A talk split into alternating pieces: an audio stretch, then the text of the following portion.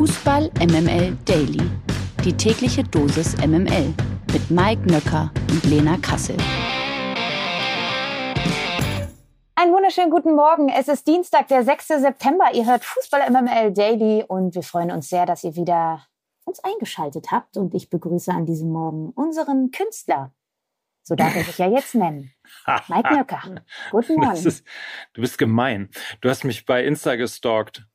Ja, du, man konnte ja fast nicht wegsehen, so oft war das Bändchen da in der Kamera, ne? Komm, ein einziges Mal. Ein einziges Mal. Und zwar auch nur, weil ich äh, mit Loffi im Podcast ja darüber gesprochen habe, äh, dass ich irgendwie äh, quasi ein Künstlerleben führe und es gar nicht führen will. Und äh, deswegen war das quasi. Aber jetzt habe ich schon wieder, stehe schon wieder vor einem Problem, weil ich äh, eigentlich also meine GoPro ist kaputt, um das hier für TikTok aufzuzeichnen. Also muss ich den Podcast vom Handy ablesen. Und jetzt die große Frage. Ich habe schon ein Cappy auf, damit ich auf TikTok irgendwie ein bisschen jünger aussehe und hipper aussehe. Aber eigentlich müsste ich mir eine Lesebrille aufsetzen. Das würde deine coole Cappy, die so ein bisschen aus dem Sortiment von Ed Hardy sein könnte, konterkarieren. Das ist eine Unverschämtheit. Das ist eine Unverschämtheit. So, man muss auch zu seinem Alter stehen. Ich setze jetzt die Brille auf und wir legen los. MML International. Die Königsklasse geht nämlich wieder los. Heute Abend startet der erste Gruppenspieltag. Mit dem BVB und RB Leipzig gehen zwei deutsche Vertreter an den Start, ehe der Rest dann Mittwoch einsteigt. Und man kann es ja nicht oft genug sagen, es sind drei deutsche Mannschaften mit Bayern, München, mit Leverkusen und mit Eintracht Frankfurt. Kümmern wir uns aber erstmal um heute. Dortmund ist nämlich schon um 18.45 Uhr gegen Kopenhagen gefragt, während die Leipziger erst um 21 Uhr gegen Schachtjor Donetsk ran dürfen. Außerdem trifft Paris Saint-Germain auf Juventus Turin, was ja ebenfalls eine sehr interessante Begegnung ist. Wissenswert ist sicherlich auch, und da freut sich die Champions League. Also Dortmund freut sich auf jeden Fall. Ähm, aber die gelbe Wand kommt endlich in die Champions League. Es dürfen zum ersten Mal nämlich Stehplätze stattfinden. Ja, das, das freut uns alle sehr. Gehen wir mal sportlich die Sache an. Leipzig oder BVB? Wer bleibt länger im Wettbewerb? Oh, direkt eine Schärfe drin an diesem Morgen. Schön, freut mich. Ich kann jetzt nicht verstehen, warum die Schärfe reinkommt. Warum Schärfe ich, bringt ihr doch rein. Müssen wir uns denn alles gefallen lassen? Ja, ich habe doch keine Schärfe jetzt da Ja, reingebracht. du ganz nicht. Du sitzt hier locker bequem hier auf deinem Stuhl, hast drei Weizenbier getrunken und bist schön locker. Äh, du, mein Hot Take war ja eigentlich, dass der BVB die Gruppenphase nicht übersteht.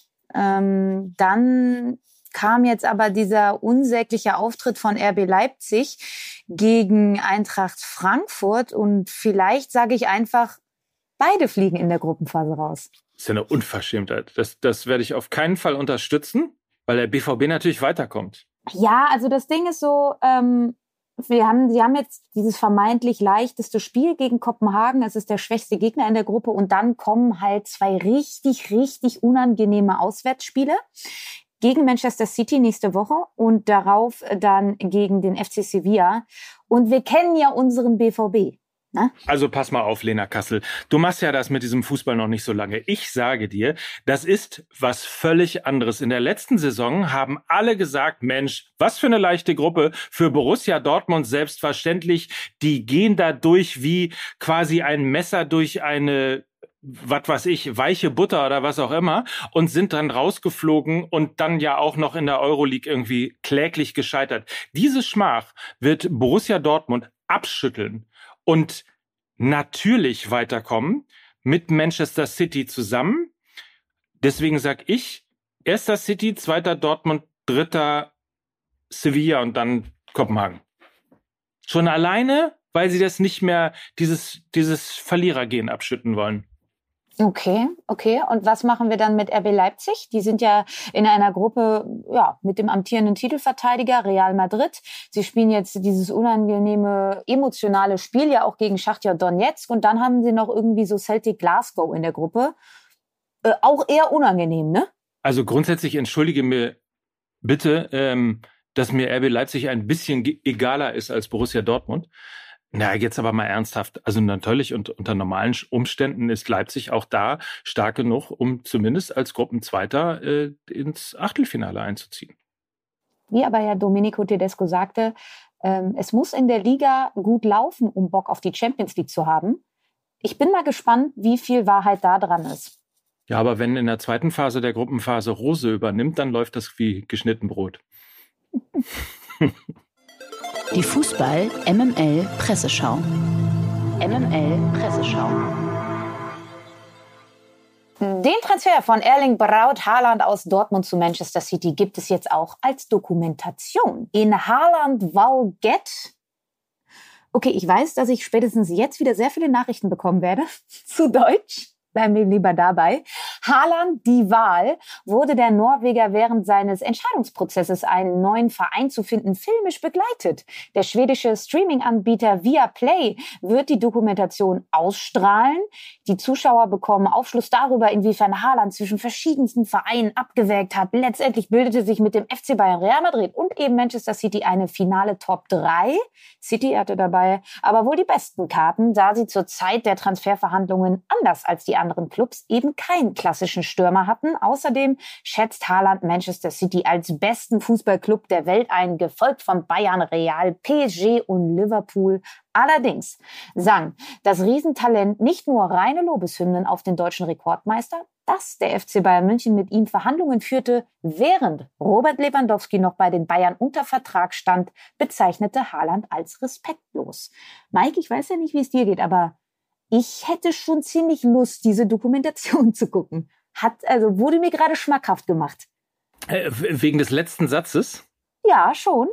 Auch da ist Schärfe drin, mag ich. Ja, äh, auf jeden Fall. Ähm, auf der anderen Seite muss man sagen, ähm, ist schon faszinierend, was heute alles eine Doku ist, ne? Und wie mittlerweile alles inszeniert wird. Ähm, also ich meine, ähm, du weißt ja, dass äh, das Thema Doku äh, bei mir in der Familie relativ groß äh, geschrieben wird. Also insofern interessant. Also das ist keine Doku, das ist eine Haaland-Inszenierung, um das mal zu sagen. Ja, also äh, Leute vom Fach werden wissen, wovon ich rede.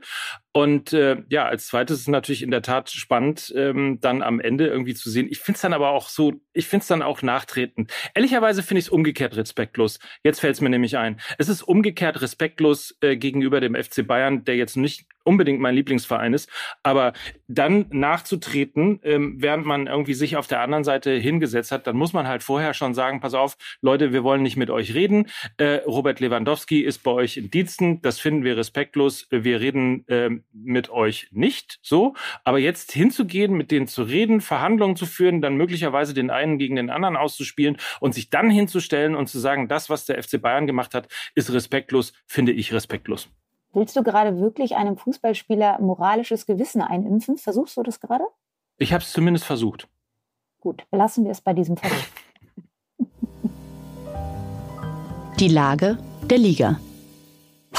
Fünf Bundesligaspieltage sind bereits absolviert und die ersten Trainerstühle wackeln. Gleich mehrere Clubs schwächelten an den ersten Wochenenden, weswegen die Jobs ihrer Trainer schon früh in der Saison gefährdet sind.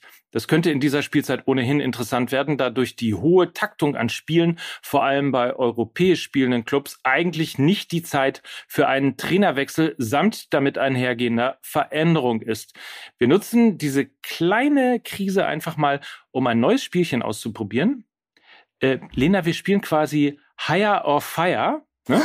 Ach du ja. Scheiße. Kommt jetzt, ich möchte bitte auch so ein Jingle. Higher, Higher or Fire. Ja. So. Super, Geil. oder? Ich nenne dir auf jeden Fall jetzt mal ein paar Trainernamen und du sagst mir, äh, warum du ihn feuern würdest oder eben nicht. Bist du bereit? Ja, ich muss ja, ne? Hau rein. Gerardo Seoane und Bayer Leverkusen.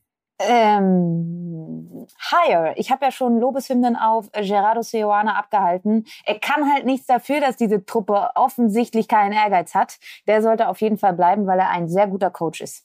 Thomas Reis, VfL Bochum. Das ist eine schwierige Geschichte, weil ich eigentlich finde, dass Thomas Reis und der VfL Bochum sehr gut zusammenpassen. Allerdings, die Zwischentöne, die werden immer lauter. Es soll ja wohl im Verein und was auch immer. Das soll halt eigentlich alles nicht so rund laufen. Und wenn der VfL Bochum aus diesem Loch, in dem sie sich ja aktuell leider ja dann doch befinden, rauskommen wollen, dann braucht es eben diesen Impuls, den viel beschriebenen Impuls von außen durch eben eine neue Trainerpersonalie. Sie können ähm, den Kader Kader jetzt erstmal nicht verstärken. Das Transferfenster ist vorbei. Und so leid es mir tut, ich glaube, Thomas Reis wird so ein bisschen das Bauernopfer werden. Deshalb Fire. Und dann noch Trommelwirbel. Higher of Fire. Nico Kovac, VfL Wolfsburg. Ja, man weiß nicht so recht. Also ich habe ja gestern schon gesagt, er ist, glaube ich, jetzt nicht der Trainer, den der VfL Wolfsburg braucht. Auf der anderen Seite brauchen sie Kontinuität. Sie hatten jetzt schon in der vergangenen Saison Trainer Hickhack. Und das Letzte, was diese Mannschaft braucht, ist eigentlich auch noch Unruhe auf der Trainerbank. Aber es scheint wohl nicht so zu passen. Und ich sage jetzt mal so, Hot Take, Bruno Labbadia, liebe Freunde. Mike, kannst ja mal vielleicht in deinem Telefonbuch mal runterscrollen. Ich weiß ja, dass du in guten Kontakt zu Bruno Labbadia stehst. Er hat den VfL Wolfsburg ja schon mal in einer brisanten Lage übernommen, vor dem Abstieg gerettet und bis ins internationale Geschäft geführt. Der schöne Bruno ab nach Wolfsburg.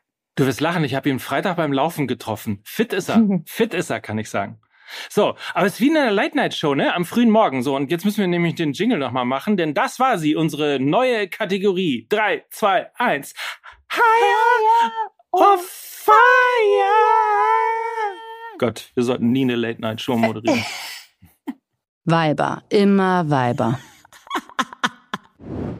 Die deutsche Frauennationalmannschaft hat sich für die Weltmeisterschaft 2023 qualifiziert und natürlich, wir wurden transparenterweise, müssen wir darauf aufmerksam machen, äh, Mike, wir wurden darauf aufmerksam gemacht. Das ist uns am Wochenende ein bisschen durchgerutscht, weil ja so viel Männerfußball war, aber wir haben uns ja allerspätestens nach der Europameisterschaft der Frauen dazu verpflichtet, den Frauen in diesem Podcast einen Platz zu geben und das werden wir auch weiterhin tun. Deshalb erinnert uns an zu jeder Zeit daran, wenn wir was verpasst haben, haben so eben diesen 3 zu 0 Auswärtssieg in der Türkei am vergangenen Wochenende. Damit zogen die Deutschen das Ticket für das Turnier im kommenden Sommer. Bundestrainerin Martina Voss-Tecklenburg bezeichnete den Auftritt ihrer Mannschaft zwar als ausbaufähig, war darüber hinaus aber doch einverstanden mit der Leistung ihrer Mannschaft. Enttäuschend war allerdings die Einschaltquote für das Spiel zwischen der Türkei und Deutschland. Die Partie wurde live im ZDF übertragen, erreichte aber nur 1,56 Millionen Zuschauer. Zum Vergleich, das EM-Finale zwischen England und Deutschland verfolgten noch 18 Millionen Zuschauer vor ihren TV-Geräten. Schade eigentlich, oder? Es fing so schön und groß an für den Fußball der Frauen, aber das war, ja, große Frage. Der Quotenausreißer oder was meinst du? Ja, kommt leider nicht ganz so überraschend. Also man muss auch dazu sagen, auch da wieder Ansetzung. Ich glaube, das Spiel war am Samstag um 14.30 Uhr. Eine Stunde vor der Männerbundesliga. Darum geht's eben. Du kannst dieses Spiel nicht da platzieren und dann erwarten, dass da, was weiß ich, zweistellige Millionen Zuschauer vor den TV-Geräten hängen. Das ist sehr unattraktiv platziert. Das ist aber auch das, was alle ähm, Menschen, die mit dem Fußball der Frauen zu tun haben, fordern. Es braucht prominente Sendeplätze an einem Freitagabend, an einem Donnerstagabend. What do I know?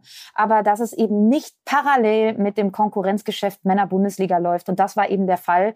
Und ähm, deshalb verwundert mich diese Zahl überhaupt nicht. Und das hat weniger damit zu tun, dass es jetzt eine sehr unattraktive Begegnung war. Ich glaube einfach, es liegt daran, dass es so platziert wurde, so terminiert wurde und daraus sollte sich ähm, ja schleunigst eine andere Antwort ergeben, weil so wird der Fußball der Frauen nicht nach vorne gepusht werden. Ganz sicherlich nicht. Der Kommentar der Woche. In der vergangenen Woche war Toni Kroos bei unseren Freunden vom OMR-Podcast zu Gast. Im Gespräch mit Philipp Westermeier stichelte der Weltmeister gegen die englische Premier League. Zitat, die Premier League hat in diesem Jahr keinen internationalen Titel gewonnen. Die Fernsehgelder sind in England seit Jahren deutlich höher und haben dennoch nicht dazu geführt, dass englische Teams alles gewinnen. Hat Toni recht? Haben die Engländer gar keine Vormachtstellung in Europa? Nee, die haben sie absolut nicht. Die haben tatsächlich eher äh, die, die Spanier. Es ist ja nicht nur so, dass sie in diesem Jahr keinen Titel gewonnen haben. Äh, korrigiere mich, der einzige europäische Titel äh, in den vergangenen Jahren, das war der FC Liverpool, der die Champions League äh, gewonnen hat. Und ansonsten war, glaube ich, auf allen anderen Ebenen, du hebst den Finger, um mir zu sagen, FC dass ich einen Chelsea. Titel. Der FC Chelsea, natürlich. Wer kennt ihn nicht? Der FC Chelsea, den habe ich natürlich vergessen, äh, ohne Frage.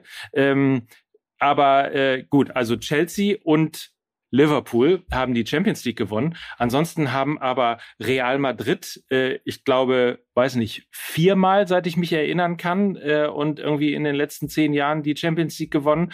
Äh, ich glaube, dann war Sevilla noch äh, sehr oft dabei. Die haben, glaube ich, dreimal hintereinander die Euroleague gewonnen.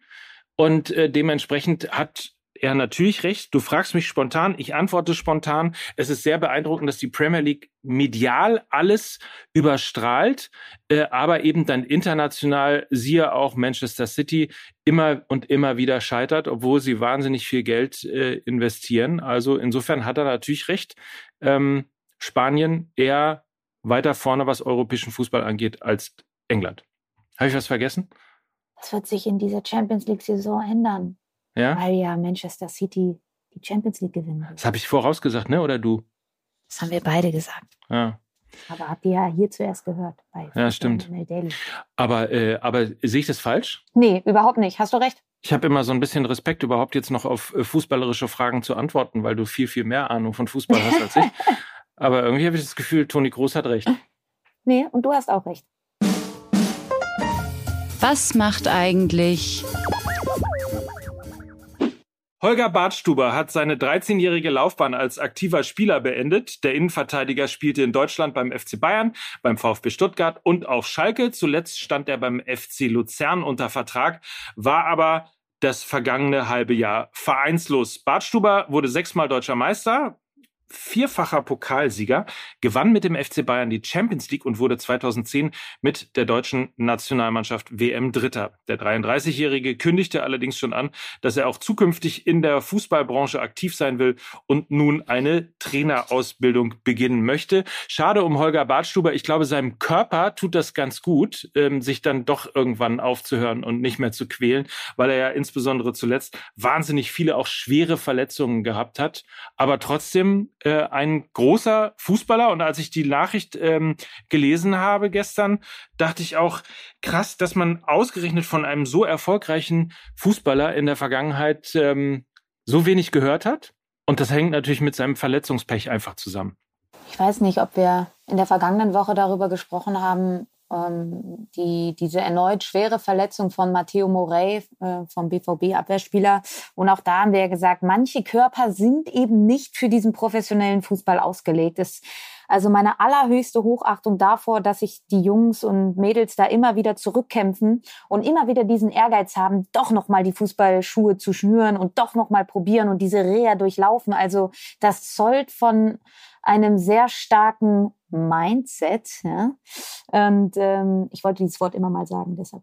Also von daher allerhöchste Hochachtung vor Holger Bartstuber, war ein Riesentalent, ist aber ob seines Ehrgeizes und seiner Comeback-Qualitäten auch einfach ein richtig, richtig großer Sportsgeist. Und von daher freut uns das natürlich sehr, dass er äh, der Fußballbranche weiter ähm, erhalten bleibt und eben auf der Trainerposition hoffentlich erfolgreicher und beschwerdefreier äh, die zweite Karriere sozusagen beginnen kann. Und dafür wünschen wir natürlich alles Gute. Auf jeden Fall. Und ich hau mal einen raus. Ich meine, ähm, sympathischer Typ ist er ohne Frage. Und ähm, vielleicht endet damit eine der traurigsten deutschen Karrieren seit Sebastian Deißler.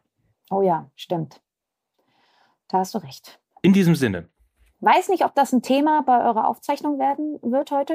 Was, was macht er? Ihr zeichnet ja heute auf. Ja, erstmal müssen wir uns natürlich die ganze Zeit selber feiern, weil wir jetzt Artists sind. Ne? Klar, Und dann natürlich, ähm, natürlich.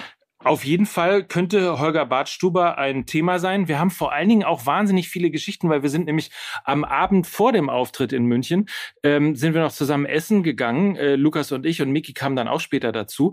Und äh, da haben wir so viele Sachen uns vorgenommen und haben uns so viele lustige Geschichten erzählt, die wir alle auf der Bühne erzählen wollten. Und äh, wir haben sie aber alle vergessen auf der Bühne zu erzählen. Deswegen müssen wir sie auf jeden Fall heute im Podcast nachholen. Darauf äh, dürfen wir uns alle freuen. Das klingt äh, ganz fantastisch. Viel Spaß äh, dir, lieber Mike, bei der Aufzeichnung. Grüß mir die Jungs. Und äh, wir hören uns dann morgen an gleicher Stelle wieder. Das war schön. Und das waren Lena Kassel. Und Mike Nöcker für Fußball MML. Tschüss. Tschüss. Dieser Podcast wird produziert von Podstars bei OMR.